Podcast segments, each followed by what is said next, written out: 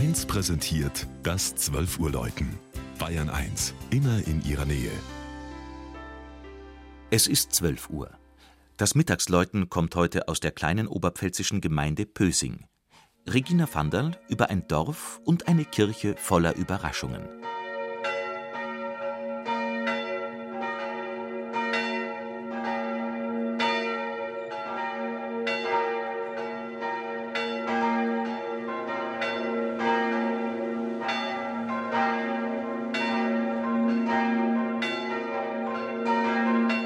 Am 2. August 896, heißt es stolz in der Ortschronik, taucht zum ersten Mal der Name Pösing auf.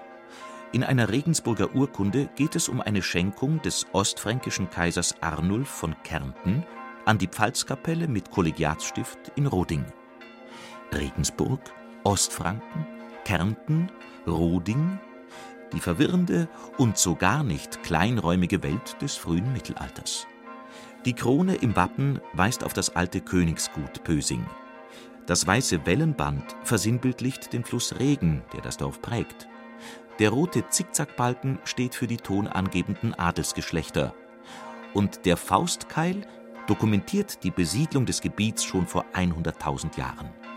Zwischen Cham und Roding, an der bald vierspurig ausgebauten B85, liegt einer der ältesten Orte der Oberpfalz nur 40 Kilometer von der tschechischen Grenze entfernt.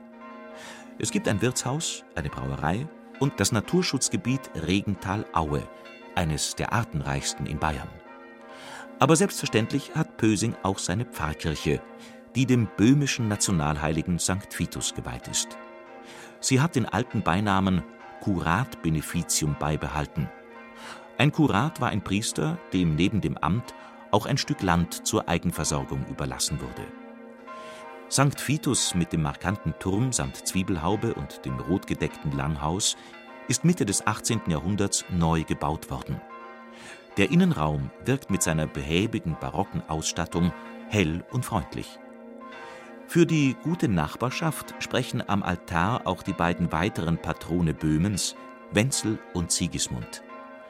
Während weltliche Verlautbarungen über Vereinsabende oder Hochwasserwarnungen in Pösing noch über Lautsprecher verkündet werden, laden zum Gottesdienst unbeirrt die vier Bronzeglocken am Kirchturm